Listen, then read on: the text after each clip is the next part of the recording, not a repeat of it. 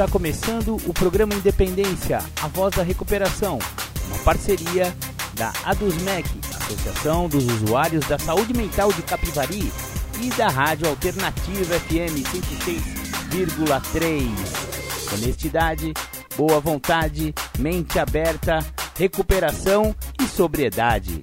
Com vocês, Marco Melo. Marco Melo sou eu. E este é o programa Independência, a voz da recuperação, do dia 21 de março de 2021.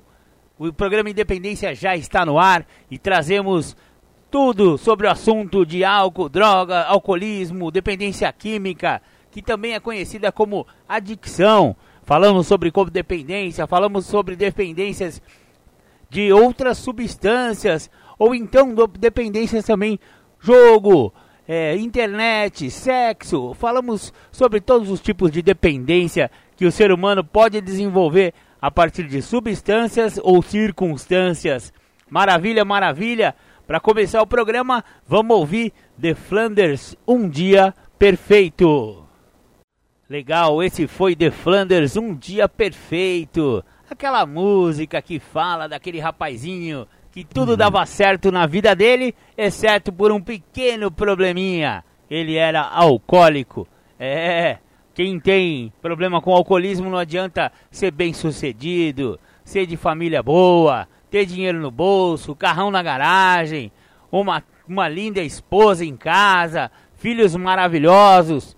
Nada disso vai funcionar se a pessoa não encarar que tem um problema e pedir ajuda. Pedir ajuda não é sinal de fraqueza, pelo contrário, o pedido de ajuda é um sinal de humildade e de muita força.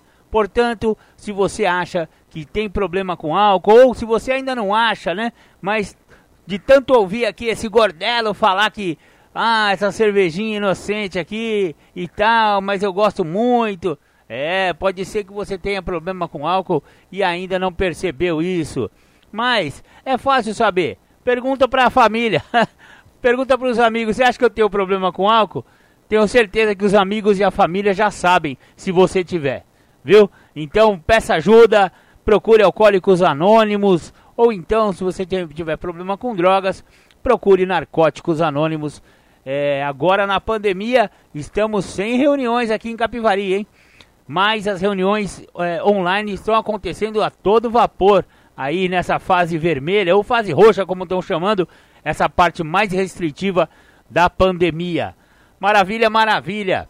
Agora eu vou é, disponibilizar para vocês, eu vou continuar falando sobre é, prevenção ao uso de drogas, dependências e modos de vida. Naquele estudo que eu li para vocês na semana passada, muitas pessoas gostaram daquilo e falaram: Marcão, esse texto é sensacional. Você poderia disponibilizar ele inteiro aí no programa, né? Então, atendendo a esses pedidos, eu vou continuar com o estudo da Universidade Cruzeiro do Sul. O tema é prevenção ao uso de drogas. Então, no tópico dependência e modos de vida. As referências de que dispomos para discutir o conceito de dependências de drogas, de hábitos, vem quase sempre do campo das ciências da saúde. Nesta área, convencionou-se entender que, em se tratando de substâncias psicoativas, o processo de instalação da dependência é um contínuo de difícil visualização, mas que, via de regra, inicia com a experimentação ou uso episódico que a partir de algum momento e em função de variáveis diversas, por exemplo, biotipo, história, circunstâncias atuais da vida pessoal e familiar, facilidade de acesso à substância ou prática, etc. Torna-se uso recreativo ou ocasional, comumente solitário. Daí, poderá se tornar ou não, também a depender de variáveis culturais, sociais, legais, etc., uso social em geral, já coletivo e autojustificado, tendo forte apelo questões de afirmação de identidade e aceitação pelos grupos de pertencimento. Então, será talvez imperceptível para o usuário o fato de que seu uso ou prática já se tornou habitual, regular, impregnado, impregnando seu cotidiano e muito sutilmente tornando-se mais importante em face de interesses e hábitos que anteriormente tinham mais significado e centralidade na vida pessoal do usuário. A partir daí, as formas de uso podem ganhar o qualificativo de abusivas, sempre que trazem consequências adversas ao usuário. Aqui já pisamos em areia movediça, pois os usuários contumazes de substâncias psicoativas e ou psicotrópicas, tanto lícitas quanto ilícitas, tendem a pôr o foco nas vantagens do uso, negando ou minimizando eventuais desvantagens especialmente quando estas últimas não se mostram explicitamente danosas. Por exemplo, um crescente isolamento social que poderá ser justificado como opcional ou como um exercício da liberdade individual, mesmo nos casos em que, de fato, já está carregado com sentimentos de solidão, culpa, vergonha ou prejuízos de outras ordens. Por fim, o uso dependente pode ser definido como a perda da liberdade de escolha quanto a usar ou não determinada substância, ou quanto a praticar ou não tal ou qual hábito. Por exemplo, quando o usuário insiste em que apenas deseja usar, mesmo sofrendo consequências extremamente danosas, acidentes, ruptura de vínculos familiares, perdas profissionais, queda geral da qualidade de vida e da saúde física e psíquica. Em razão da complexidade de estabelecer clinicamente as situações de dependência, instituições de referência tais como a Organização Mundial da Saúde e a Associação Médica Americana orientam os profissionais da área a adotar um rol de critérios diagnósticos para a dependência de drogas. Desse modo, o Código Internacional de Doenças, CID, da Organização Mundial da Saúde, consideram que está caracterizada a dependência de determinada substância quando ocorre em três ou mais dos fatores a seguir, num período de 12 meses da vida do usuário. 1. Um, compulsão, fissura, necessidade imperiosa de ingerir a substância, maior que a vontade própria, força de vontade ou racionalidade. 2. Dificuldade de controlar o consumo. Sempre consome mais do que queria. 3. Síndrome de abstinência. Sintomas físicos de mal-estar pela falta de uso. 4. Tolerância. Precisa consumir cada vez mais para obter os mesmos efeitos. 5. Abandono de interesses. A vida ficou centrada no uso da substância. 6. Persistência do uso, apesar dos danos, perda da liberdade de escolha. E 7. O tempo pessoal é quase que inteiramente ocupado para a obtenção da substância, viabilizações de condições para usá-la, ingestão e recuperação dos efeitos e consequências do uso. A mensuração destes critérios é igualmente complexa, pois não se trata de aspectos materialmente verificáveis.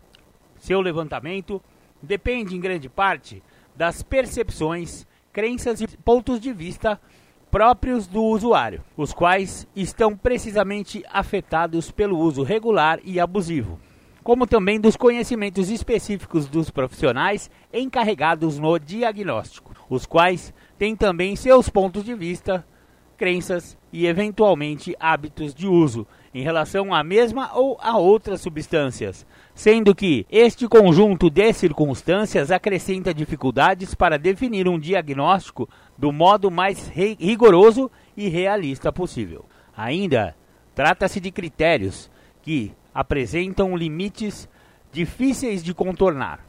Por exemplo, sabemos que o ciclo da dependência alcoólica masculina leva eventualmente a muitos anos para se instalar, enquanto os critérios para o diagnóstico observam apenas os 12 meses mais recentes na vida do usuário. Ora, se este for um jovem na casa dos 20 anos de idade, é bem possível que muitos itens acima não sejam observados. Será preciso então deixar que os anos passem e os problemas se agravem, para só então diagnosticar e tratar. Além disso, o questionário aplicado para observar os critérios diagnósticos teria respostas discrepantes e mesmo opostas se o respondente fosse o próprio usuário ou um familiar, por exemplo, pois a percepção de quem convive cotidianamente com um indivíduo dependente de drogas ou hábitos costuma ser substancialmente distinta da percepção dos próprios usuários. Vale lembrar, por fim, que períodos de abstinência da substância ou hábito de escolha com meses ou anos de duração ocorrem com alguma frequência, inclusive para supostamente provar a si mesmo, à família ou a empregadores que não se trata de dependência. Assim, a estrita observação dos 12 meses mais recentes pode mostrar-se insuficiente. Isto porque sua vida, vagarosa ou repentinamente, no caso, por exemplo, do crack, torna-se muito diferente de muitas formas, Ocorrem alterações importantes ligadas à identidade pessoal, aos vínculos e pertencimentos familiares, profissionais, comunitário e outros, às rotinas. Emergem características tais como inconstância, imediatismo, egocentrismo, excessiva sensibilidade em face de contrariedades ou imprevistos, perda de autocontrole, perda ou substituição de interesses, adesão a práticas ilícitas, apenas para citar alguns exemplos. Tais alterações, por sua vez, afetam o cotidiano e os relacionamentos, desde os mais íntimos e próximos até os mais indiretos, tal como a pedra jogada num lago, que emite ondas cuja intensidade, volume e velocidade vão diminuindo à medida que ficam mais distantes do seu centro irradiador. Ainda é comum que usuários abusivos e ou dependentes apresentem desejo de isolamento, confusão mental. Torna-se difícil distinguir o real do imaginado, sustentar simulações, manipulações e mentiras de forma coerente e plausível ao longo do tempo. Decididamente nada na vida dos indivíduos dependentes de drogas ou hábitos escapa ou fica fora das dinâmicas da própria dependência. Podemos então pensar que as dependências impõem às suas vítimas um modo de vida específico, como resposta de fato não desejada à sua ávida busca por um modo de vida mais significativo, que por diferentes razões nunca foi assim reconhecido em seu universo cotidiano. Chega a ser irônico que, ao buscarem fugir da mesmice, do individualismo, da competição, do consumismo materialista ou da privação material, de maus tratos em casa, do desemprego, da depressão, solidão, violência cotidiana, do tédio, da falta de oportunidades e ou perspectivas. Os indivíduos dependentes formem hoje um segmento duplamente penalizado, porque além de não escapar a tudo isso, encontra-se de fato em piores condições que os demais mortais para fazer frente a tantas necessárias transformações de nosso modo de vida predominante. De todo modo, diante do que estudamos até aqui, não há como negar a magnitude do problema das dependências em nossa sociedade. Assim, no próximo tópico vamos deter nosso olhar no campo das políticas públicas brasileiras de prevenção e tratamento das dependências de droga, do nosso passado recente e nos dias atuais. Muito bacana! Então, a parte, a segunda parte, políticas públicas sobre álcool e outras drogas no Brasil, a gente disponibiliza daqui a pouco. Agora vamos ouvir o rap da recuperação. Bacana. Você ouviu aí o rap da recuperação. Muito da hora esse som. O programa Independência tá tocando direto esse aí porque tem tudo a ver com o nosso tema. Legal, vamos então para a segunda parte do Prevenção ao Uso de Drogas, estudo da Universidade Cruzeiro do Sul. O tópico 2: Políticas públicas sobre álcool e outras drogas no Brasil. Para discutir, mesmo que de forma restrita, face ao que vimos até aqui, como a nossa sociedade atualmente concebe e enfrenta especificamente as dependências de substâncias psicoativas e ou psicotrópicas, entendemos ser importante abordar aspectos históricos e epidemiológicos. Isto é, deveríamos voltar às origens das atuais políticas públicas, por um lado, e verificar as dimensões atuais do consumo que cada uma das principais substâncias circulam em nossos territórios, entre a nossa gente. Comecemos pela história, ainda que apenas a história recente. Velhos e novos paradigmas no campo da dependência de drogas. No Brasil, a existência de legislações sobre drogas pode ser observada a partir dos anos de 1940, no contexto de disciplinamento da força de trabalho, que caracterizou o primeiro governo de Getúlio Vargas e já marcada deste modo por um viés moralista e repressivo, que foi essencialmente mantido até os anos finais da ditadura militar implantada em 1964. Na prática, cabia aos bêbados inveterados passar algumas horas ou dias na cadeia pública, ou ainda ser confinados, juntamente com outros loucos, nos manicômios e hospitais psiquiátricos de longa existência no país. Mais tarde, nos assim chamados anos de chumbo, a doutrina de segurança nacional, então hegemônica em todos os campos da vida social, se fez presente na área da segurança pública interna, à luz dos interesses norte-americanos nas demais Américas, em torno de tais interesses, o conceito de guerras às drogas serviu como pretexto para o ataque a movimentos sociais, explícita ou potencialmente contrários às finalidades do capitalismo. Deste modo, na mesma época em que o mundo conheceu variados movimentos, transformações culturais, econômicas e políticas, feminismo, movimento negro, movimento hippie, rock and roll, movimentos populistas de liberação nacional, revoluções de caráter socialista, os generais brasileiros de plantão importaram o espírito repressivo das políticas norte-americanas através da antiga lei 6368 de 1976. Dentre outras disposições, essa lei impunha penas de privação da liberdade para usuários de substâncias consideradas ilegais no país. Estes foram então e desde logo postos à margem da vida social, concebidos como marginais e tratados como tal.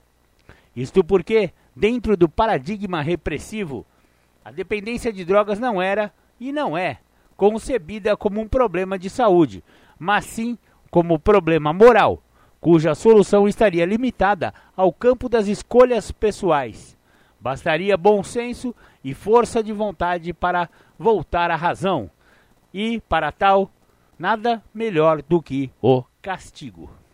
Este paradigma só começou a ser questionado no decorrer dos anos 80, no contexto da reforma psiquiátrica que ocorreu no mundo e chegou ao nosso país, questionando as práticas da psiquiatria tradicional e trazendo no campo específico da dependência de drogas a disseminação e a incorporação de novos paradigmas. O paradigma médico, advindo em especial da Europa, a partir dos acúmulos de estudos centralizado junto à Organização Mundial de Saúde e que concebe a dependência de drogas como doença ou transtorno biopsicossocial. E também o paradigma relacionado ao respeito aos direitos humanos, o qual inclui a valorização do respeito às liberdades individuais e ao protagonismo dos usuários na condução das estratégias de superação das dependências, a adoção de abordagens de redução de danos e de descriminalização, despenalização e ou legalização do uso de drogas. Ou seja, apenas no final do século XX ocorre em nosso país o chamado realinhamento das políticas sobre drogas, que alcançou uma revisão parcial e problemática, mas significativa, dos marcos legais brasileiros sobre o tema. A concepção genérica antidrogas começou a ser substituída por políticas sobre drogas. Além disso, atualmente não se recomenda mais a aplicação de penas de prisão para usuários de substâncias ilícitas, mas ainda penas de prestação de serviços comunitários e ou frequência compulsória em programas de tratamento e reinserção social. Assim, dos novos paradigmas decorreu o desenvolvimento de novas abordagens em saúde geral e mental e posteriormente em assistência social, passando-se a considerar os indivíduos dependentes de drogas como demandantes de alterações variadas e específicas. Desintoxicação, técnicas de substituição de substâncias, ressocialização, oferecimento de condições materiais e imateriais de reinserção social, emprego, moradia, estudo, relações familiares, construção de redes de apoio e serviço de atenção. Assim, nos últimos 15 anos tem havido um esforço multidirecional junto aos poderes legislativo, executivo e judiciário nos três níveis de governo: federal, estadual e municipal, e multidisciplinar, envolvendo não só as ciências e serviços de saúde, mas também do direito, da educação, da comunicação social e outros campos, visando a desenvolver e aprimorar os conceitos e as práticas, como também as próprias políticas e marcos regulatórios sintonizados com as novas compreensões. A ideia de despenalização se refere basicamente ao objetivo de minimizar a intensidade das penalizações aos usuários, eliminando-se gradativamente as penas de prisão e substituindo-as por penas alternativas e educativas. Já o conceito de descriminalização é mais amplo, visto que tende para não considerar como crime o uso de drogas a ideia de legalização é ainda mais ampla e problemática, remetendo à possibilidade de tornar legal a produção, o comércio e o uso indiscriminado de substâncias psicoativas psicotrópicas, com base em argumentos relacionados a uma possível redução da criminalidade e da violência urbanas associadas ao tráfico. Por fim, a ideia de redução de danos se refere a um conjunto de práticas isoladas e pontuais que vêm sendo adotadas para tentar reduzir ou evitar eventuais resultados negativos do uso de drogas, sem a necessidade de interromper tal uso. Alguns exemplos dessas práticas incluem a indicação de não fumar tabaco com baixos teores, porque isso levaria a fumar um maior número de cigarros. A criação de serviços comerciais de transporte de pessoas que ingeriram álcool e não podem dirigir veículos automotivos. O fornecimento de seringas descartáveis para usuários de drogas injetáveis. A oferta de locais supostamente mais seguros para concretizar o uso de drogas. O conceito de RD foi comprovadamente bem sucedido no combate à epidemia de AIDS nos anos 80, reduzindo significativamente a contaminação através do compartilhamento de seringas, nas situações de uso coletivo de drogas injetáveis. Porém, quando aplicadas mecanicamente ao problema das dependências de drogas, algumas práticas de RD acabam resgatando o paradigma moral, embora na direção contrária.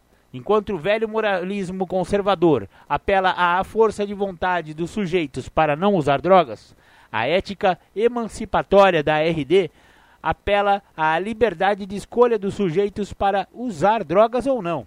Ambas as vertentes ignoram as dimensões biopsicossociais que fazem das dependências transtornos de saúde marcados pela perda crescente da liberdade de escolha.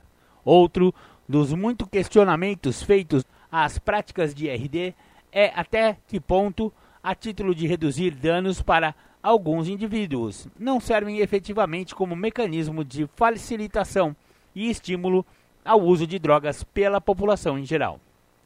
Vemos então que, juntamente com o reconhecimento da necessidade imperiosa de respeito aos direitos humanos dos usuários de drogas, como do resto de toda a população, faz-se urgente o aprofundamento da discussão e da pesquisa em torno de novas concepções práticas. O estudo que eu estou disponibilizando para vocês, depois dessa parte, ele mostra a tabela 1 com as porcentagens é, de usuários e de dependentes por substância no Brasil. Esse levantamento foi feito através do CEBRID, no segundo levantamento domiciliar nacional realizado pelo Centro Brasileiro de Informações sobre Drogas, em parceria com a Secretaria Nacional de Política sobre Drogas, Senad. Então, é, é, são números impressionantes. Por exemplo, né, o álcool, o uso na vida. As pessoas, é, a porcentagem da população que usou ou usa o álcool é de 74,6%. Ou seja, dois terços da população bebe. O grau de dependência é de 12,3% de maneira geral. Ou seja, no Brasil temos 24,6 milhões de dependentes pelo álcool, ou seja, alcoólatras ou alcoólicos ou alcoolistas, que é a mesma coisa. Tabaco, 44% das pessoas já fumaram ou fumam tabaco.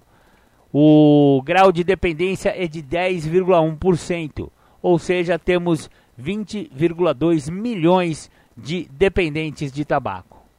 Maconha, 8,8% já provaram maconha na vida ou usam maconha constantemente. O grau de dependência é de 1,2% de dependentes de maconha. Cocaína, uso na vida, 2,9% das pessoas usaram ou usam cocaína. Não temos dados do nível de dependência, mas outros estudos que o programa Independência teve acesso diz que é cerca de 12% das pessoas que provaram cocaína vão desenvolver a dependência. E o crack é de 40% das pessoas que provaram vão desenvolver a dependência e o uso na vida do crack é de 0,7% das pessoas. Ou seja, quando o programa Independência fala que o álcool é a pior droga, é isso que a gente está falando.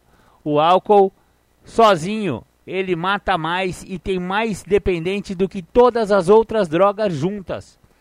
O programa Independência vive falando isso porque parece que é uma brincadeirinha sem, sem, sem consequência, né? Beber no fim de semana, peguinha, churrascão, parece que. Ah, lá vem esse gordelo. Exatamente, esse gordelo vai falar de novo sobre isso. Porque, meu, é só você ver os números. As estatísticas da, do, do consumo de álcool é impressionante. Não dá para passar a mão em cima de, de álcool. Não dá. O álcool detona com a sociedade, detona com a saúde pública, detona com a vida das pessoas, com as famílias. Pelo amor de Deus, vamos, vamos ter um pouquinho mais de consciência e examinar se o seu uso de álcool não está sendo prejudicial para você para a sociedade e para sua família. Bom, é, agora, é, para terminar o nosso estudo aqui, as políticas públicas sobre álcool e outras drogas no Brasil. Prevenir significa essencialmente antecipar-se a algo, no sentido de evitar algo, acautelar-se, precaver-se face a uma ocorrência futura, eventual ou provável. Em nível do senso comum, Dizemos frequentemente que prevenir é melhor que remediar. Com isso, querendo enfatizar que evitar um problema é uma estratégia mais eficiente, eficaz e efetiva do que lidar com as consequências da sua ocorrência. Assim, em cada área da vida social, a prevenção estará sempre referida a problemas próprios nessa área. Por exemplo, a segurança pública, mas não apenas essa área específica, deveria prevenir a violência e a criminalidade. A saúde deveria prevenir a ocorrência de doenças e assim por diante. O mesmo pode-se dizer da prevenção da dependência de drogas. Contudo, e em face da questão social e suas expressões em nossa sociedade, sabemos que os problemas sociais já estão presentes e em proporções crescentes. Por conta desta realidade, o campo específico das políticas sobre drogas, como da saúde em geral, o eixo da prevenção se desdobra em níveis. A. Pode-se prevenir o consumo de drogas com políticas que incidam sobre a produção, taxação, comércio, circulação, preços, enfim, sobre a oferta de substâncias psicoativas e ou políticas dirigidas à contenção da demanda por drogas, diretrizes educacionais, recreativas, esportivas, de oferta de trabalho, renda, dentre outros. Neste caso, fala-se em prevenção primária, no sentido de evitar os pressupostos da dependência de drogas. Reduzindo-se o consumo global, reduz-se necessariamente o percentual de incidência das dependências. Fala-se também em prevenção universal, pois neste nível as políticas tendem a ser dirigidas à população em geral. B. Por outro lado, sabemos que estes manejos macroeconômicos e políticos, dado o caráter capitalista das relações sociais, provocam desdobramentos e redirecionamentos no sentido de recriar, multiplicar dependências, seja sobre outras formas de uso ou outras substâncias. Assim, diante do fato do consumo de drogas, fala-se em políticas de prevenção secundária, dirigida para evitar consequências adversas dos usos existentes.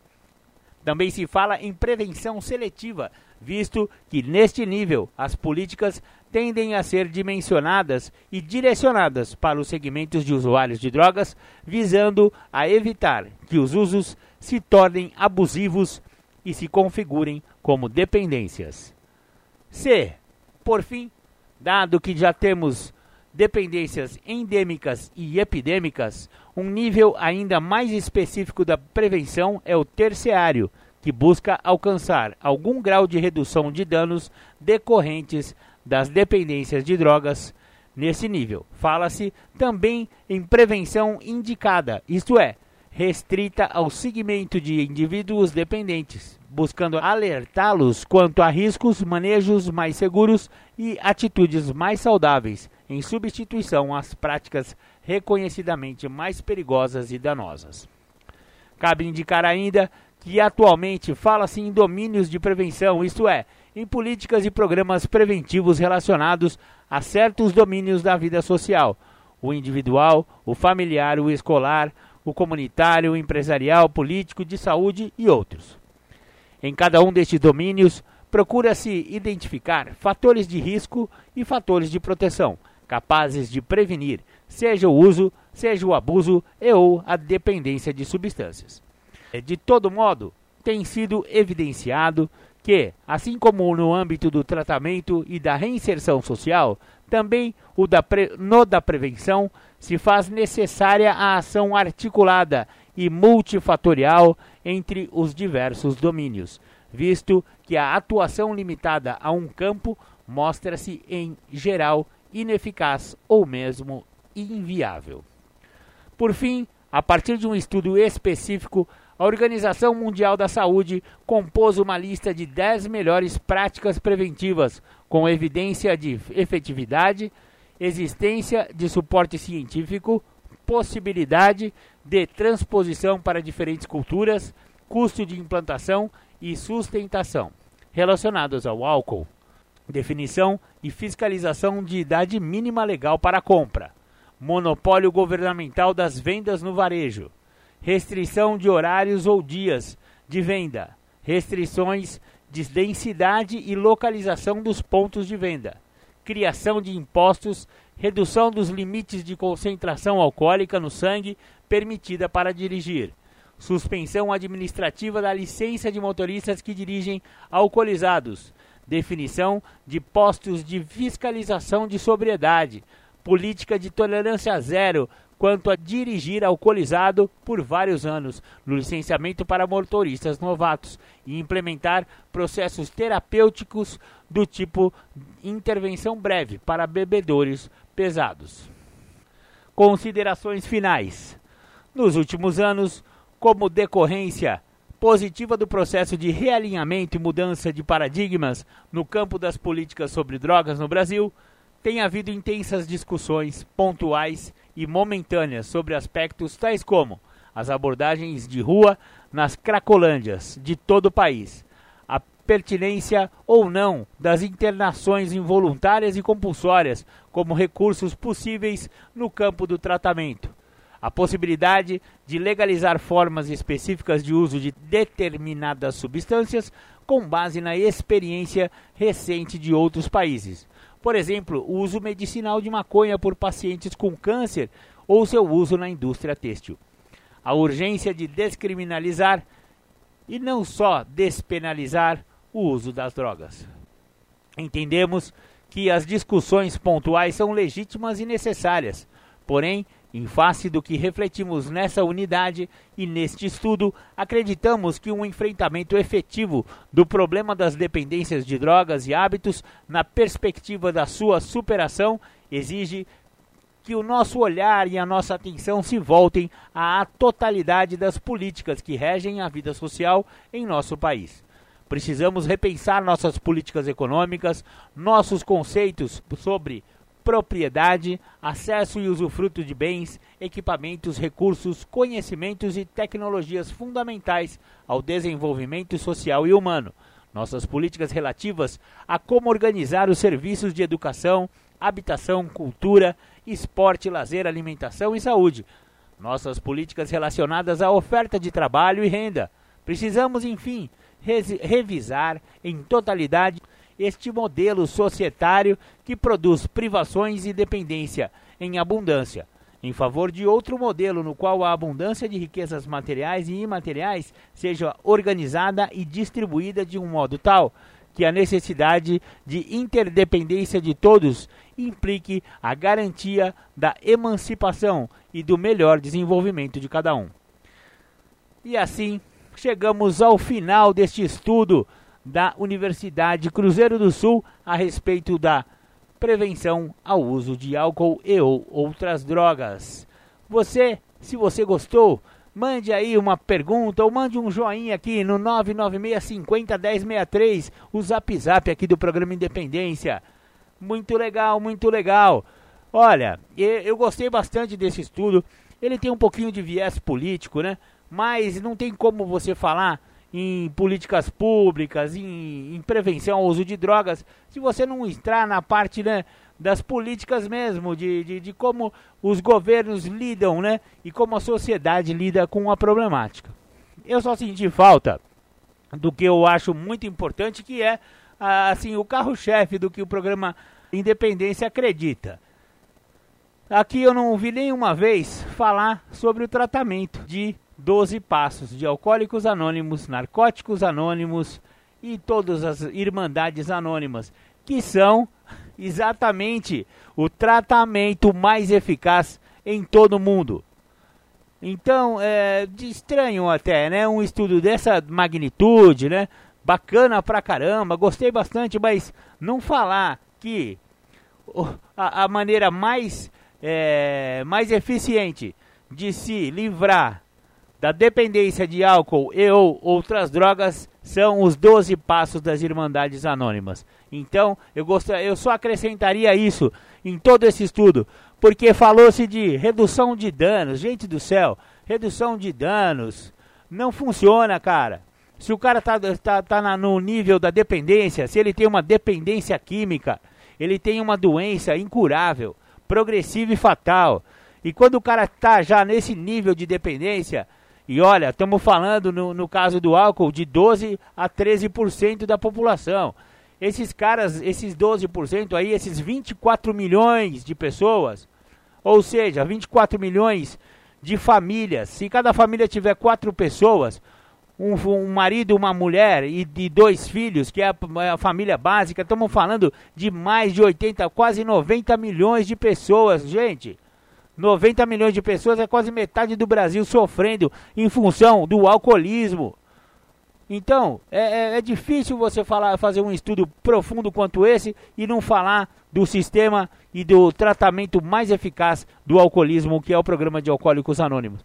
Então, o programa Independência apenas acrescentaria é, essa visão, né?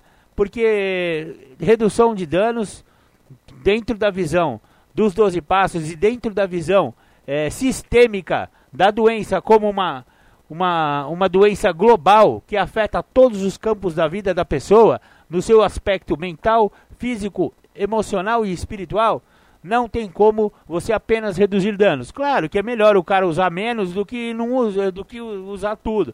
Mas o cara tá na doença, meu, não adianta reduzir danos, ele vai ter que entrar numa, num programa que é, é droga zero e álcool zero. Que é como que o programa de alcoólicos anônimos e narcóticos anônimos funciona. É zero droga, é zero álcool, não tem mais. Perdeu Playboy. Joga a toalha, só por hoje, é um dia de cada vez, ninguém que vai parar para sempre, vai parar por 24 horas e no dia seguinte isso é renovado, enfim. É um programa que sábio, que vem dando certo há 86 anos no mundo.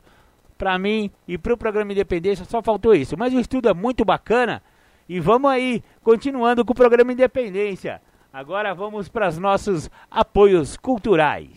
Alternativa FM 106,3. A Rádio do Povo. A melhor e mais ouvida da cidade.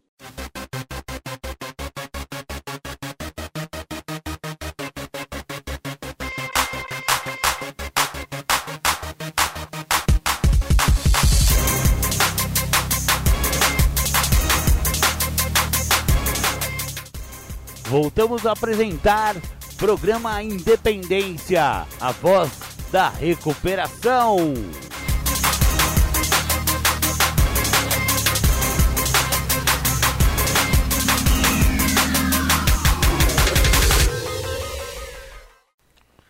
Legal, voltamos com o programa Independência, a voz da recuperação. Agora vamos ouvir um sonzinho para dar uma descontraída. Vamos ouvir o Roberto Carlos, o Careta. Vou dedicar essa música pro meu afilhado, meu amigo, meu querido Vanderlei. Legal, você ouviu Robertão, Roberto Carlos Ocareta. Essa música também tem bem a pegada do programa Independência, fala sobre a superação, né? E é uma espécie de chacoalhão no cara que tá usando droga. Maravilha. É, vamos voltando. Hoje agora vamos ouvir o Júlio César Butti falando do quinto passo de Narcóticos Anônimos e a temática do quinto passo que ele vai trazer, a abordagem é evidenciar quem sou. Então com vocês, Júlio César Butti. Vou trabalhar o quinto passo porque ficou muito claro para mim que dentro de todos os tópicos que esse passo ele trabalha e ele traz no sentido de evidenciar quem que eu sou, eu preciso trabalhar uma ideia que é o início do passo, que é o medo. Se o medo é um sentimento adquirido, e o medo na nossa literatura fala que é falta de fé, e fé na nossa literatura fala que é prática, eu preciso entender o seguinte: uma vez que eu encare o medo de me conhecer, eu abro as portas para o que o tratamento tem a me oferecer. Aí um tópico seguinte me fala que eu tenho que admitir a Deus aquilo que eu achava ser.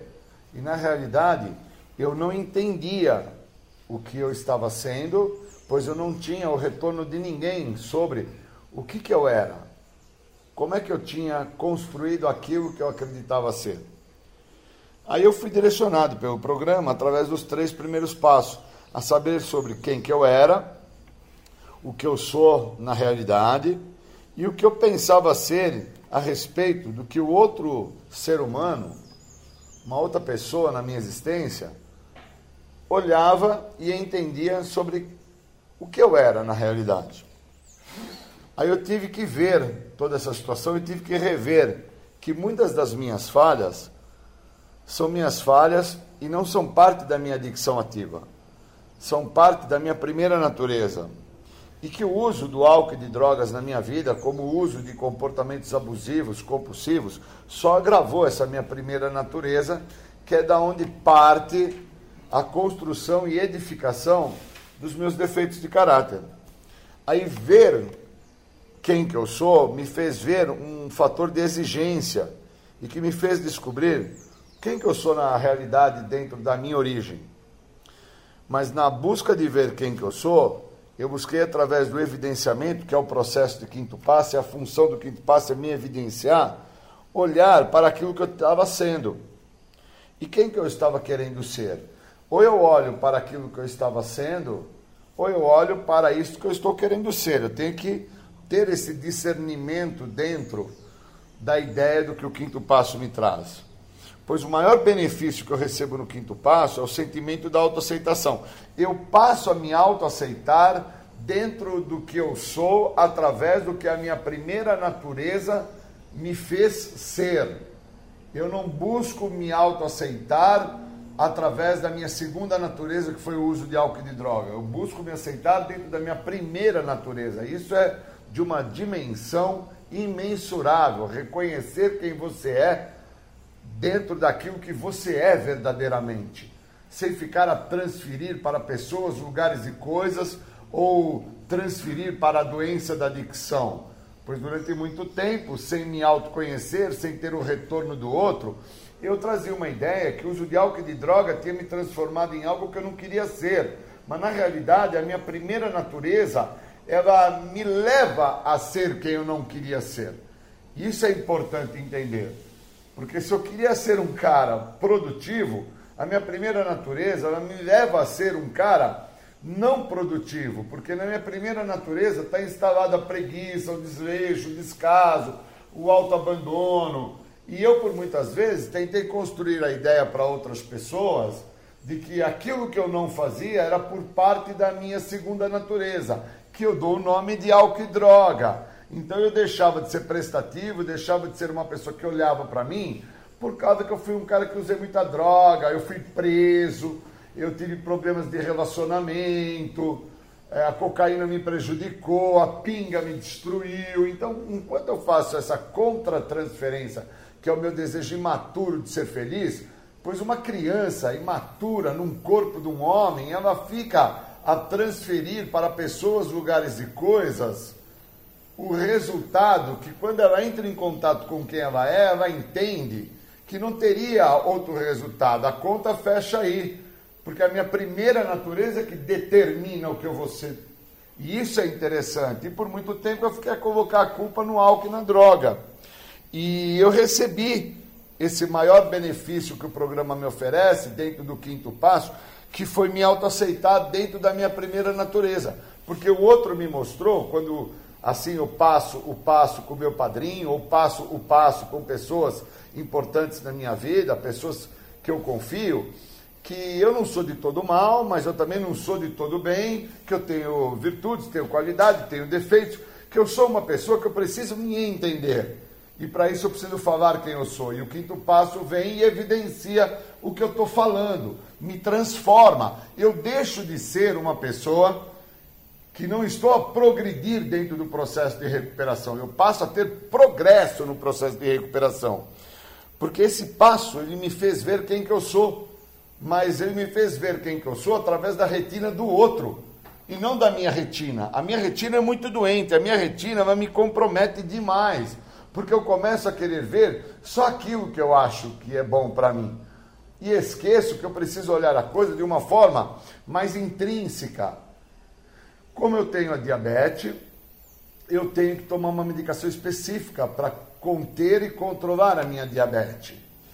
E por eu tomar essa medicação, eu fico até acreditar através da minha retina que eu estou tratando da minha diabetes. E na verdade, eu consegui perceber através de uma situação de evidenciamento que eu não estou fazendo nada em prol da minha diabetes por causa que eu tive um problema de confronto emocional, eu estava com o carro, o carro quebrou, aquilo me confrontou, porque eu tinha responsabilidades a cumprir, aquilo me chateou, e a hora que eu me percebi, eu estava a pegar balas, doces, salgadinhos, o que eu tinha ali dentro do carro, e comecei a comer, e a hora que eu me atentei, eu já tinha pego uma latinha de leite condensado que estava fechada, não tinha nem como abri-la, e eu estava buscando uma forma, uma maneira de abrir, consegui abrir, e acabei usando a lata inteira de uma vez só, sem, a, sem ter um gole de água para tomar, algo que me deixou assim, é, com um tipo de uma azia de tanta quantidade de açúcar, glicose, doce, tudo que vai contra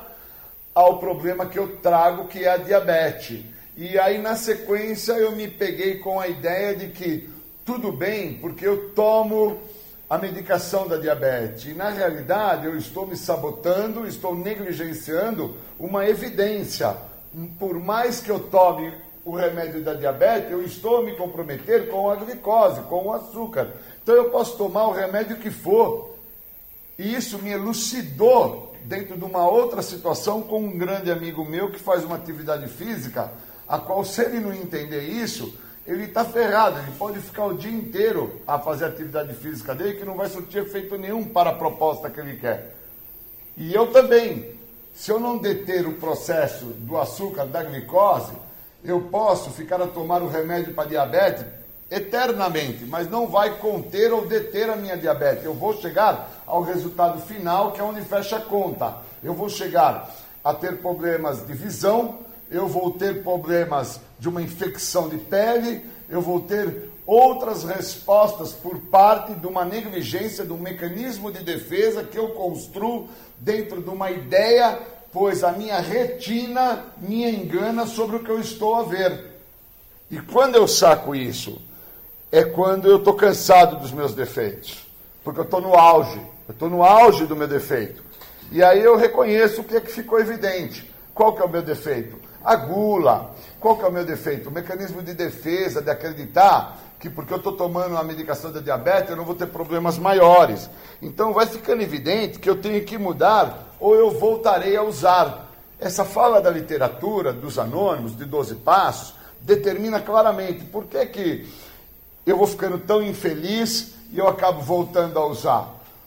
Porque eu almejo o sucesso, mas eu me realizo é no fracasso. Eu almejo ser uma pessoa que controle a diabetes, porque eu tomo a medicação da diabetes.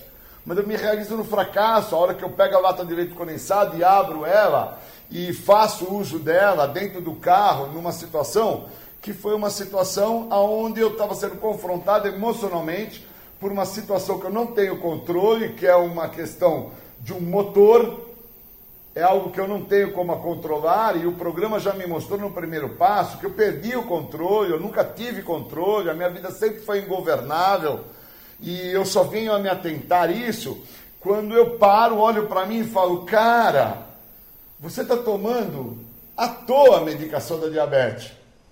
Da mesma forma que o outro acaba fazendo uma atividade à toa, sem não entender que ou eu paro de me sabotar, ou os meus problemas são maiores e eu vou voltar a usar. Então, o que é o voltar a usar? É voltar a usar, a ter um comportamento, voltar dentro de um comportamento, voltar dentro de uma manifestação da doença da adicção, que não tem a ver com álcool e droga, mas que a conta vai fechar lá na frente com álcool e droga.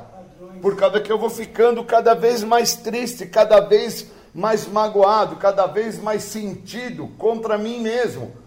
E aí um outro amigo meu me falou uma coisa importantíssima. Será que não precisa de um benefício, cara?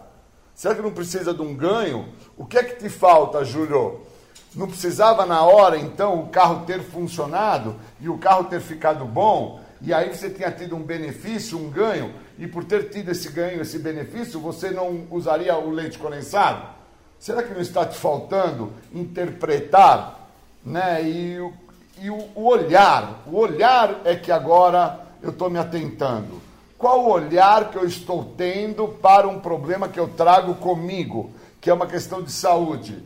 Eu tive esse olhar somente quando eu me encontrei numa situação de confronto.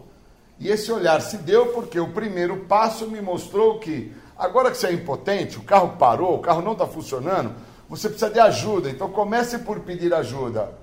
Comece a entender que da sua maneira, da forma como você está fazendo, você não vai ter outro recurso a não ser ficar com o carro parado.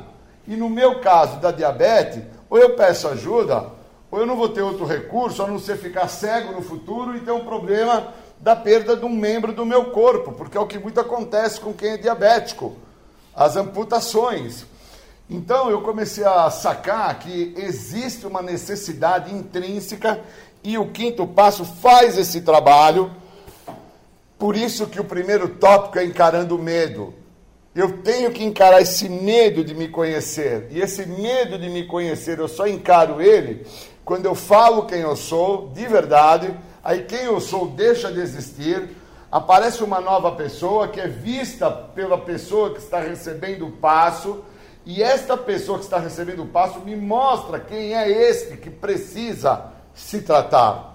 Que não é aquela pessoa a qual, devido a essas situações da minha segunda natureza, eu acredito que precise se tratar. Quem precisa se tratar através do que o programa tem a oferecer é um jovenzinho que traz consigo uma série de falhas na sua personalidade, na sua compreensão moral, que é conhecido no programa dos anônimos como os defeitos de caráter, que são da minha primeira natureza, não são da minha segunda. A minha segunda natureza, que foi a inclusão do álcool e droga na minha vida, só serviu para uma coisa: para agravar as minhas naturezas. Agravou a minha preguiça, agravou o meu desleixo, agravou é, a minha raiva, foi, foi agravando de uma forma muito intensa. E aí é que eu então agora, no quinto passo, encarando o medo de saber quem eu sou, isso que foi agravado pelo uso de álcool e de droga vai deixar de existir e aparece um cara que não sabe quem é, quem que eu sou, da onde eu vim, até onde que eu cheguei com essa ideia que o uso de álcool e de droga foi o grande percursor do problema que eu sou para mim mesmo. Até onde que eu cheguei com isso? E agora o que, que eu tenho que fazer para ter uma vida muito melhor do que todas as vidas que eu achei que eu já tive até hoje, incluindo álcool e drogas, ou incluindo momentos de busca de prazer, momentos de intensidade dentro dos relacionamentos. Agora é o momento aonde eu me vejo através da retina do outro. Agora é o momento que eu permito com que a mim mesmo, ao outro e a Deus eu reconheça a minha natureza exata. Obrigado e bons momentos. Muito legal. O Julião sempre com uma compreensão sensacional a respeito do programa de 12 passos de narcóticos anônimos. O quinto passo é bem aquele passo que depois que a pessoa já está no programa, ele já fez os três passos de base, um, dois e três. Chega no quarto passo, ele escreveu um destemido, corajoso inventário moral de si mesmo. Foi lá no passado, através dos seus pensamentos e colocou no papel tudo que ele fez, tudo que aconteceu na vida dele. Então chegou a hora de você admitir para Deus, para você mesmo e para outro ser humano a natureza exata dessas falhas. Ou seja, o padrinho vai te ajudar a esmiuçar esse, esse documento que você produziu a respeito de si mesmo e separar o joio do trigo e também te dar uma força ele que já tem mais experiência no programa, a voltar, você voltar à sanidade, né? E, e partir para o resto dos passos do programa. É muito, é muito sábio esse programa de 12 passos de alcoólicos anônimos, narcóticos anônimos e assim por diante. Legal. Mandar um abraço para o meu querido amigo, companheiro, seu Noel. Senhor Noel já tem 33 anos que ele não toma aquela cachaça que ele costumava tomar. Parabéns, viu, seu Noel? Sua sobriedade é uma inspiração para muitos aqui em Capivari. Um grande abraço, beijão na família aí. Maravilha, também mandar um abraço assim genérico para não esquecer de ninguém, todos os companheiros e companheiras que estão em recuperação aqui na nossa região. Capivari, Tietê, Santa Bárbara do Oeste, Salto, Itu, Indaiatuba, Piracicaba, até Sorocaba. Temos muitos companheiros aqui que, que participam aí da nossa região de recuperação. Maravilha, maravilha. E eu recebi aqui uma pergunta no nosso Zap Zap 99650 1063. E essa pergunta se diz respeito a um pouco do texto que eu disponibilizei na primeira parte do programa. A pessoa pergunta por que, que as políticas públicas de legalização nunca vão para frente no país. É, companheiro, ele não quis se identificar e eu vou respeitar o seu anonimato. E eu vou dizer que essa pergunta é, deixa um pouco a pessoa numa saia justa, como se diria na gíria, né? Porque realmente é, legalizar, a, a minha opinião pessoal é que depende, depende da, da, do grau de, de que você vai fazer o uso dessa substância. Por exemplo, se você legalizar tudo, pode ser que você gere aí um déficit muito grande no sistema único de saúde. Porque se você deixar as pessoas usarem o que elas quiserem, é, talvez não dê certo, não sei também, né? Nunca foi testado isso aí. Mas é, ao mesmo tempo, também olhando por outro prisma, ah, o tráfico de drogas é realmente muito pernicioso para a nossa sociedade. E, e, se você tirasse a droga da mão dos traficantes, talvez isso também fosse trazer algum resultado interessante. Mas são coisas que a gente só pode imaginar como se fosse, né? Agora, é, em relação às, é, aos estudos científicos de substâncias derivadas, por exemplo, da maconha, Existem outras drogas também, mas o canabidiol, por exemplo, que tem é, alguns estudos muito promissores no que tange a usar na doença, né, o óleo de maconha, na doença, em algumas doenças, em cânceres e mal de Parkinson e algumas outras, uh, alguns outros usos medicinais.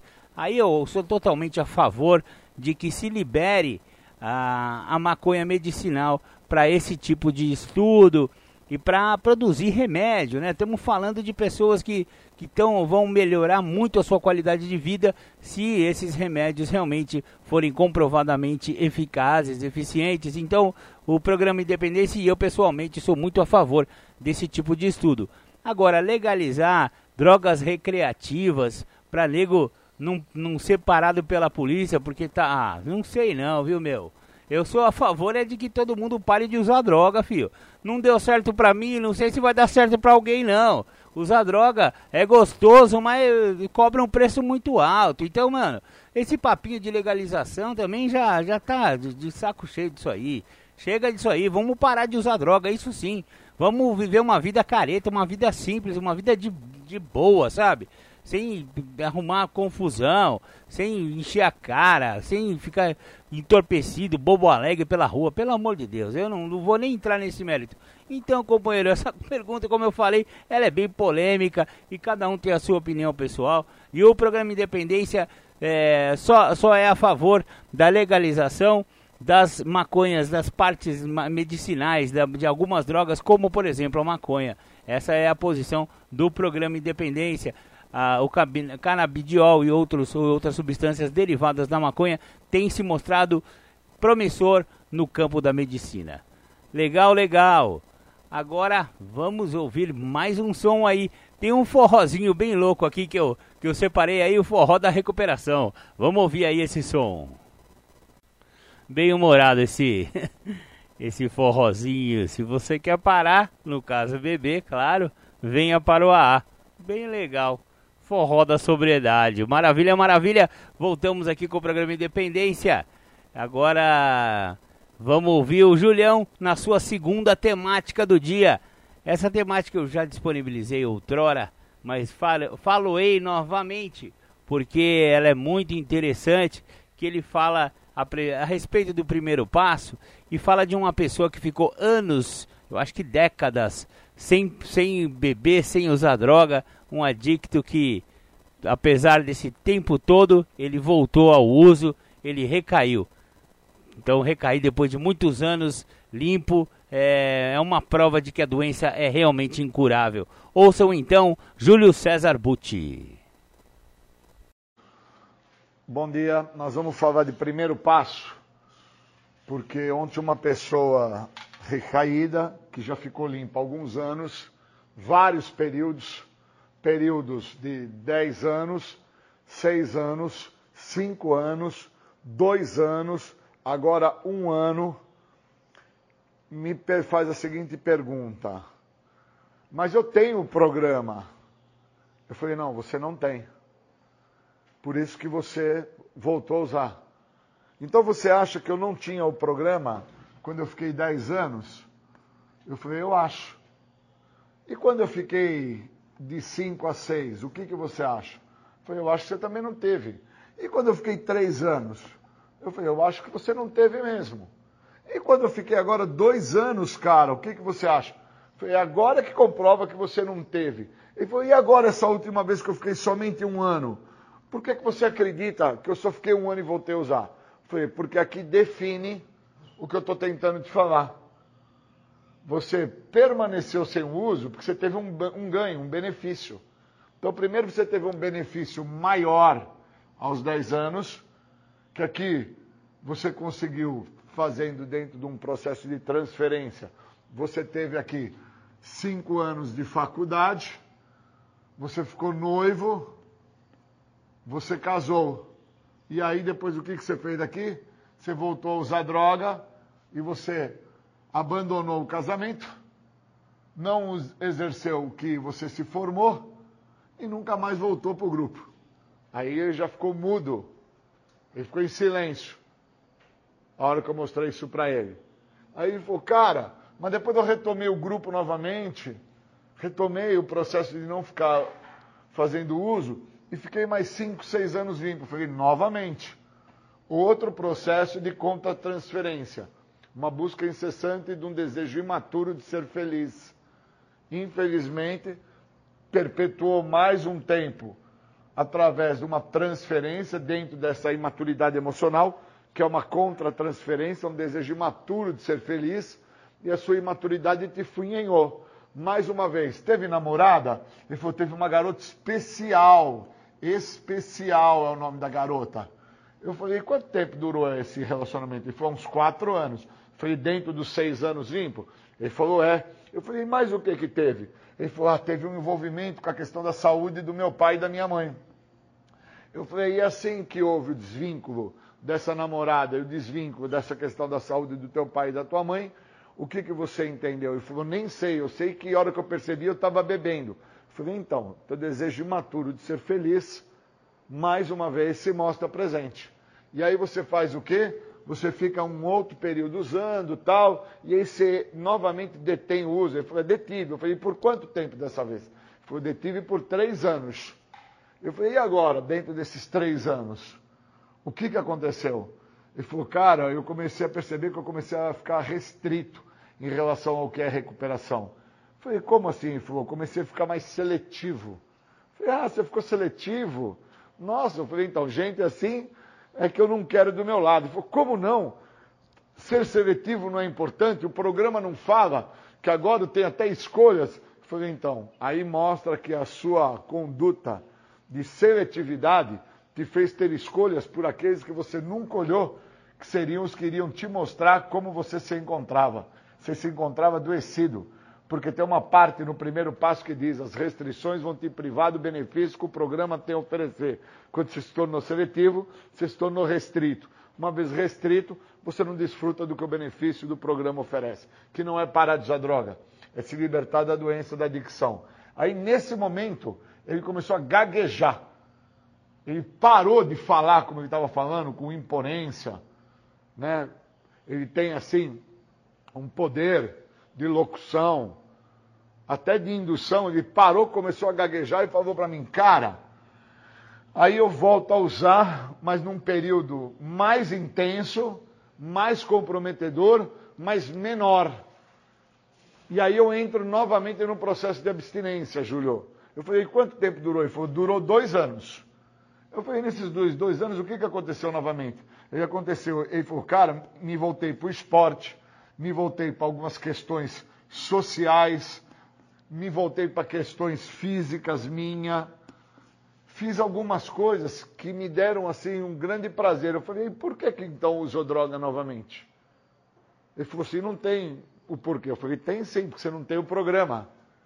Porque o programa fala lá no primeiro passo que agora que você reconhece que você é impotente, que você perdeu o controle da tua vida, você tem que começar por pedir ajuda. Então, quando você não usa a ajuda do apadrinhamento, a ajuda do outro, você está ferrado. Então, quando o outro te fala algo e você não pega o que o, outro está te falando, isso significa que você não tem o programa. Você tem um processo de autoapadrinhamento. Não existe padrinho, não existe passo, não existe nada. Existe só a sua maneira de pensar, de agir e de ser. E isso nada mais é do que a doença da adicção, que ela trabalha em três esferas: no pensar, no agir e no ser físico, mental e espiritual. E a parte espiritual da doença é o seu total egocentrismo, que é o seu teu ser.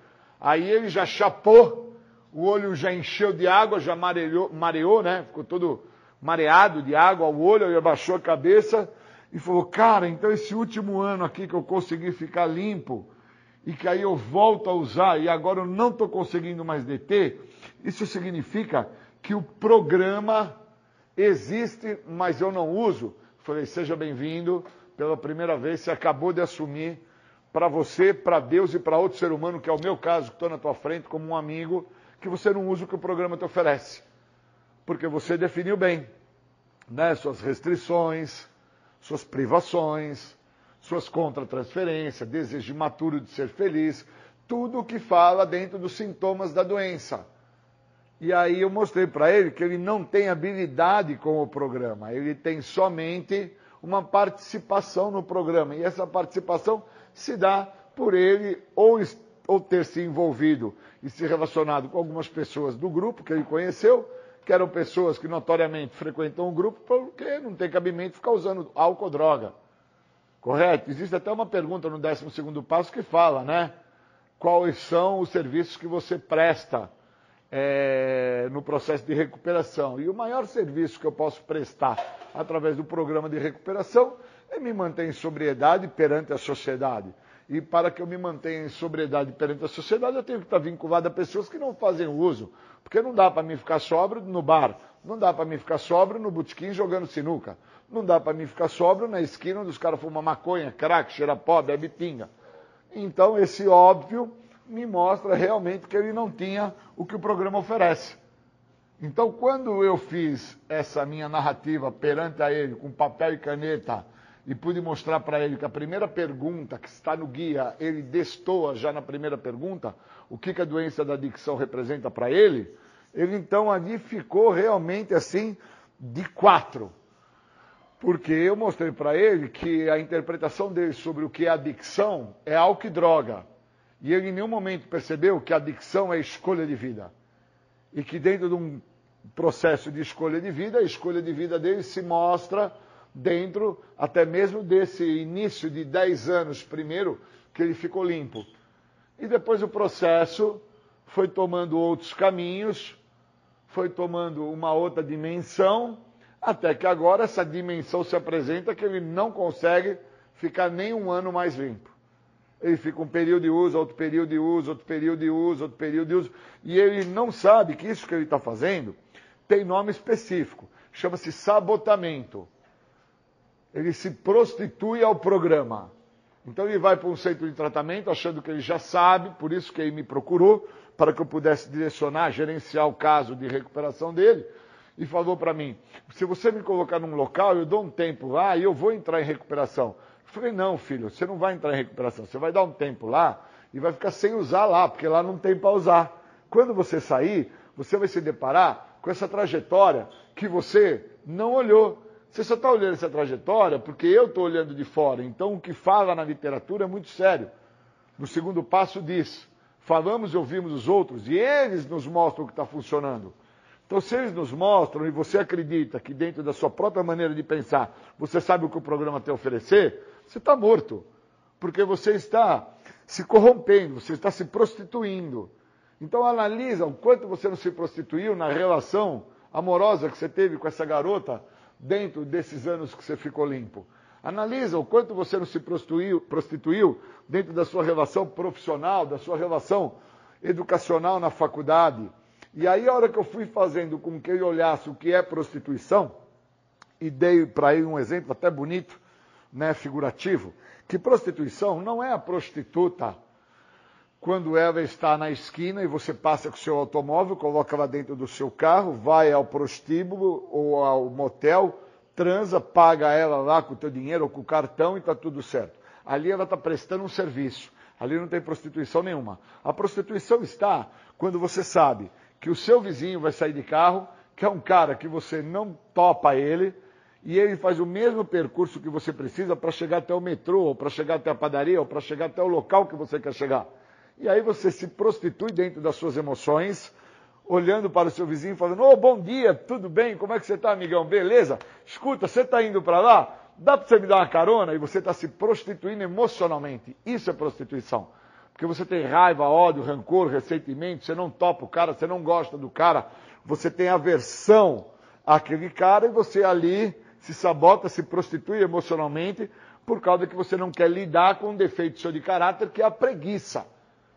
Primeiro passo trabalha nisso. Uma pessoa que tem passo, tem programa, tem identificação com o programa, ela consegue ter esse grau de aprofundamento. E esse grau de aprofundamento não se tem porque ficou um aninho, dois, três aninhos, cinco aninhos sem se drogar. Esse grau de aprofundamento se tem quando se entende logo a primeira pergunta que tem no guia de 12 passos por isso que chama-se passos, né?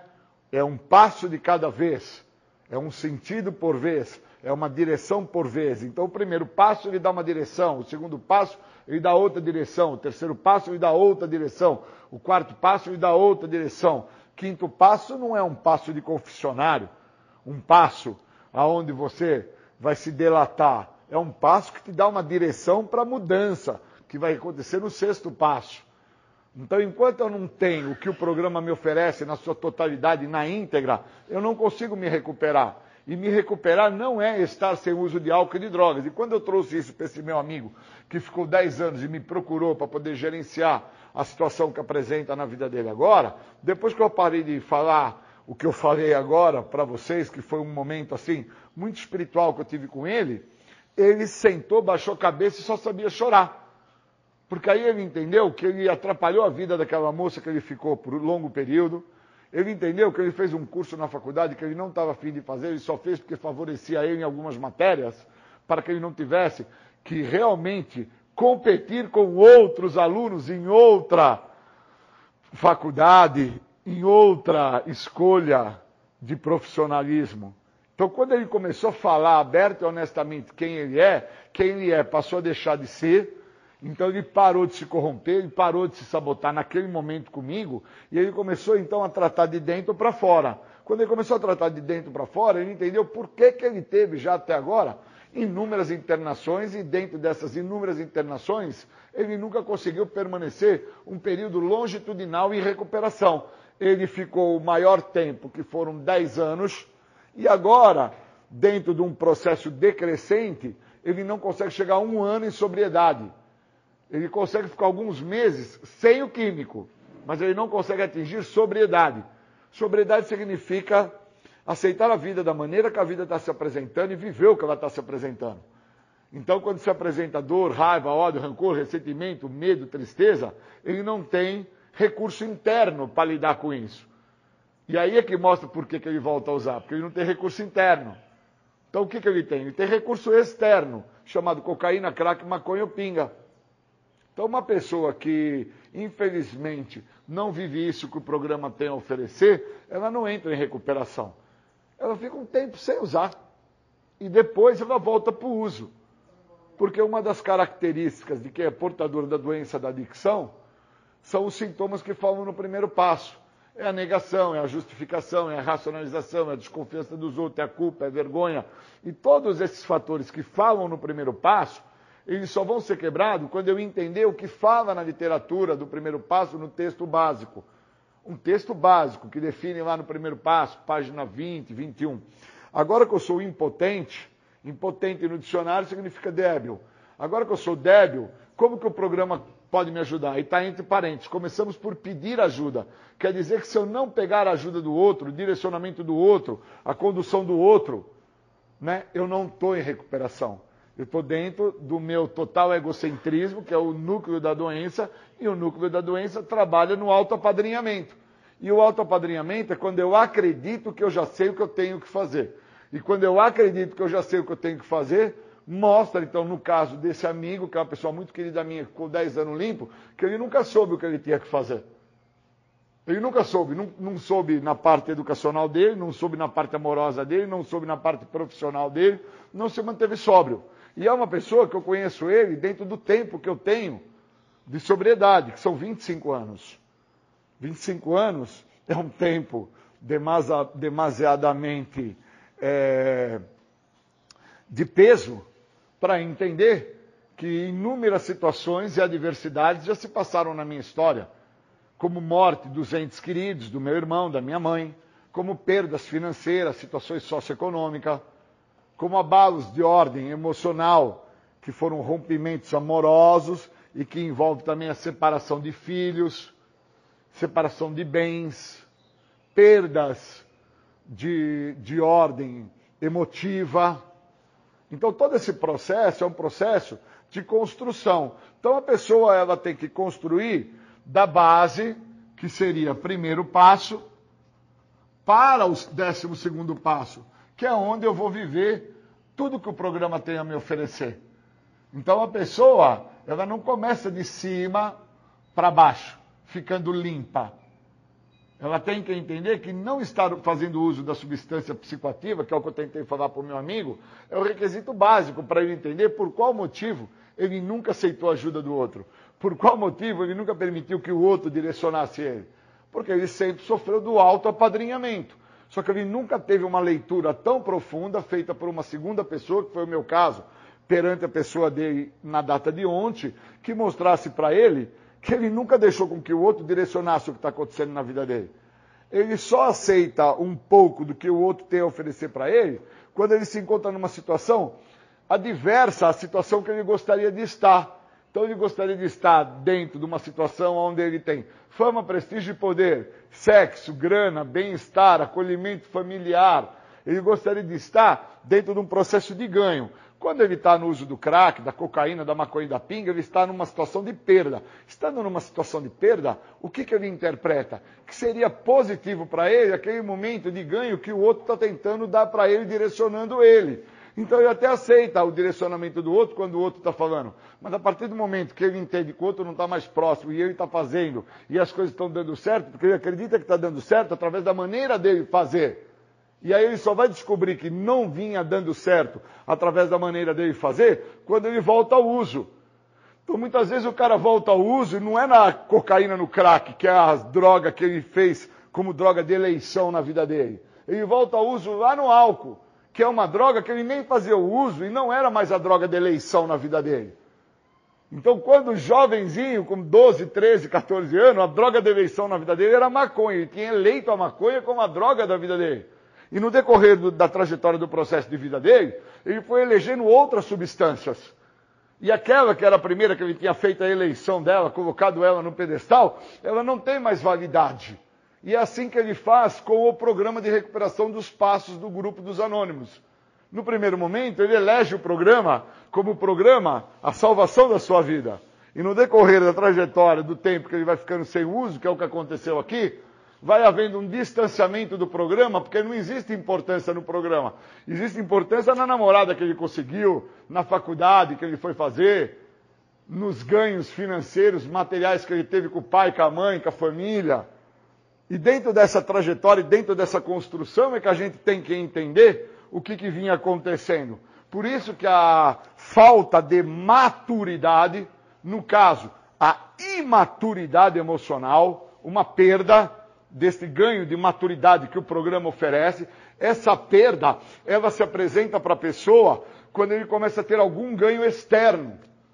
Ele deveria evoluir de dentro para fora, e não de fora para dentro. Então, essa inversão de valores, que é o que justamente os programas de recuperação acabam fazendo nas pessoas, é o que condena as pessoas para que elas fiquem limpas. Porque o cara para de usar droga, ele se melhora de fora para dentro. Ele fica bonito, corado, forte, trata o dente, compra óculos, passa perfume, desodorante, corta o cabelo, faz a barba, passa fio dental, isso tudo é externo. E aí o que, que ele não entende?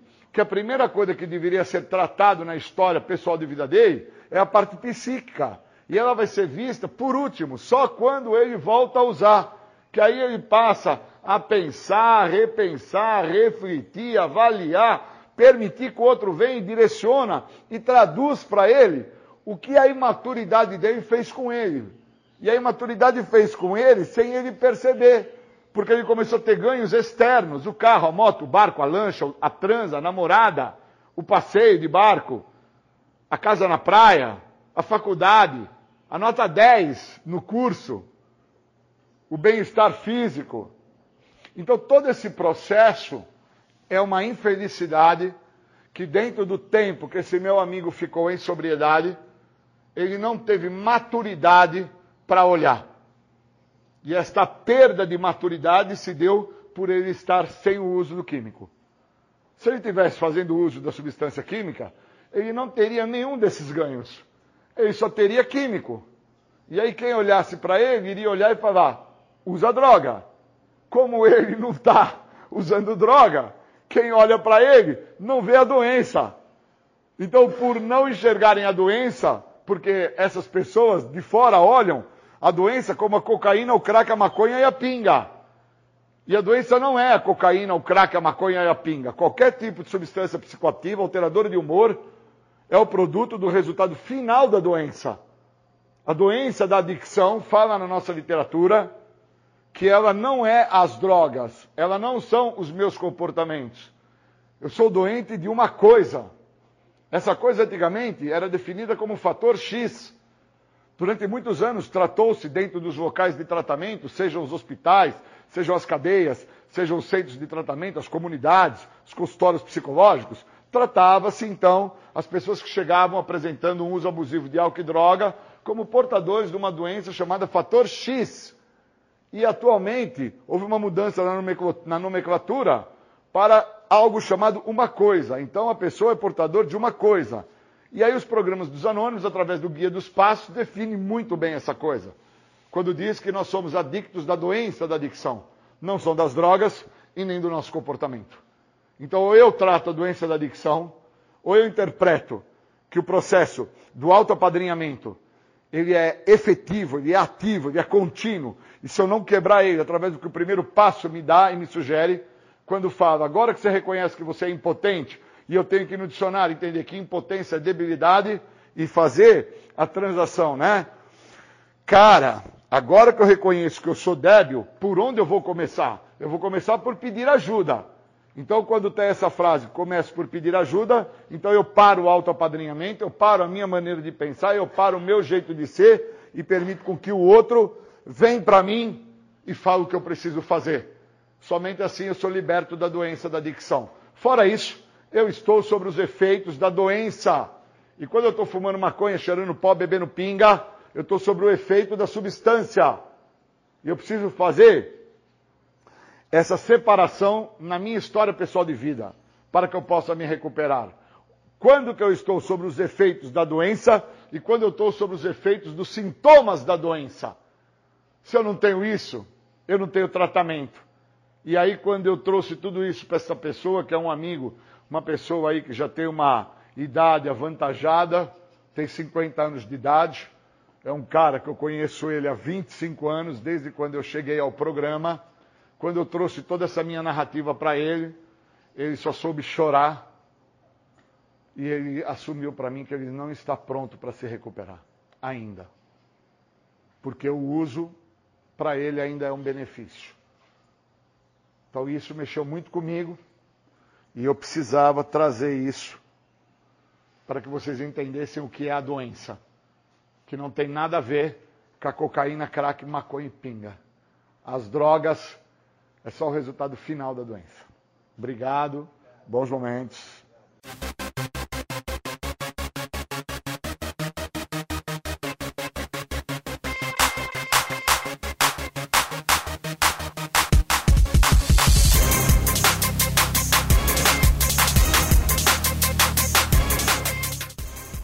Voltamos a apresentar programa Independência, a voz da recuperação.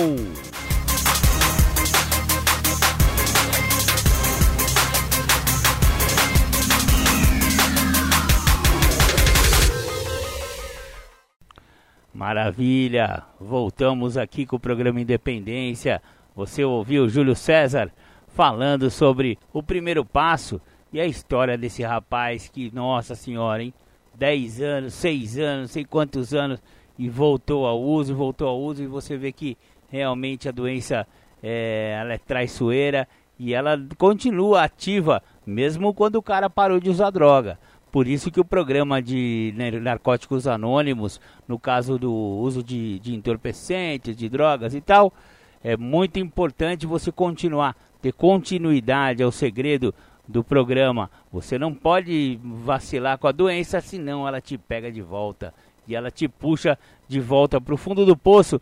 E aí a gente lembra da história da vela, porque quando o cara começou a usar, ele acendeu uma vela e a vela representa a vida desse, dessa pessoa. Quando o cara para de usar, ele apaga essa vela, o uso se estacionou ali. Só que a vela não vai voltar para o começo, a vela já está no toco, porque o cara usou anos e anos de droga.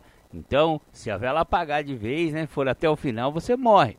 E quando o cara volta ao uso, a pessoa pensa que vai voltar aqueles tempos que dava certo usar droga. E não é assim que funciona. Você vai voltar no último dia que você usou. Toda a humilhação, toda a falta de dignidade, toda. Nossa Senhora, volta naquele último instante, não no primeiro, quando dava tudo certo, quando era gostoso. Não, não tem mais jeito. Uma vez que você perdeu para as drogas, meu filho, já era, já era, já era. Não tem. É melhor você já continuar em recuperação, continuar frequentando o grupo, fazendo novas amizades, amizades saudáveis e conseguindo uma qualidade de vida excelente, que é o segredo dessa, dessa, dessa, desse segredo dessa programação de 12 passos. Ah, eu, eu recebi mais uma pergunta aqui no Zap Zap da rádio, 99650 1063. E o companheirinho aqui pergunta: Marcão, qual é o segredo para parar de usar droga? Nossa, que pergunta, hein? Você quer saber tudo, é, cara? é, não é fácil não, mas é possível, sabe? é, é o programa de, de recuperação é o, é o único caminho que eu conheço, que foi o meu caminho que eu trilhei, foi conhecer esses tais desses 12 passos. Existem outras maneiras, eu não conheço as outras maneiras, mas o caminho da recuperação, na minha opinião, é frequentar salas de 12 passos, seja alcoólicos anônimos, seja narcóticos anônimos, e evitar o primeiro gole, a primeira dose, durante 24 horas, que é um período razoável para a pessoa conseguir ficar sem o uso. Porque você falar para um adicto, para um alcoólatra que você nunca mais vai usar droga ou vai beber, é bem penoso, assim, psicologicamente falando. A pessoa fica com até com medo. Fala, não, pelo amor de Deus, nunca mais é muito tempo. E realmente é muito tempo. Mas só por hoje é possível, né? Então o segredo é frequentar reuniões. Quanto mais reuniões, melhor. No começo da recuperação, é importante no período de desintoxicação física, que são os, os três primeiros meses, os 90 dias, sabe? 90 dias, 90 reuniões. É o que o, em Narcóticos Anônimos, se fala muito sobre isso. 90 dias, 90 reuniões. Se sua, sua, é, se sua cidade tiver reuniões diárias, melhor ainda. Mas é pegar muita reunião no começo, evitar essa primeira dose, esse primeiro gole só por hoje. É, o segredo é, é simples, na verdade. É só é difícil é se contrariar. E o segredo da recuperação, no fundo, é esse se contrariar, porque tudo pede para você voltar para a biqueira, para você voltar para o boteco. A rapaziada vai continuar te ligando. Oh, hoje tem uma festa ali, hoje vai ter um churrasco na casa de não sei quem. Hoje a gente vai pegar um negócio ali, vai usar não sei aonde, sabe? Esses caras aí agora não dá mais para você, por, por um tempo pelo menos. Eu te garanto que se você se afastar um pouco dessa rapaziada, você vai ver quem são seus verdadeiros amigos. Eu, por exemplo, eu tive, eu, eu tive que ser internado, eu pedi ajuda para minha família, eu não conseguia parar de usar droga sozinho. Eu fui para uma internação e olha, eu tinha essa preocupação, ah, meus amigos de boteco, meus amigos de uso e tal, tal, tal. Olha, só um foi até a clínica onde eu fiquei internado para levar um pacote de cigarro lá para mim, que na época eu fumava tabaco também, né? Só um. O resto, negão, nunca mais vi. Então não fez falta, não faz falta. Então esse negócio de vou perder meus amigos também é, é conversinha da própria doença, não querendo que você saia dessa vida de, de, de derrotas que é a vida com uso de álcool e droga. Vamos chegando ao final de mais um programa Independência, ah, que pena, já tá acabando. Mas agora chega aí o Tarde Sônicas com as pedradas do rock and roll. Agradecendo a sua a sua participação, agradecendo a sua audiência. Muito obrigado. O programa Independência estará aqui domingo que vem. Legal, legal. Um grande abraço, um beijo no coração aí da galera. Fui. Abraço.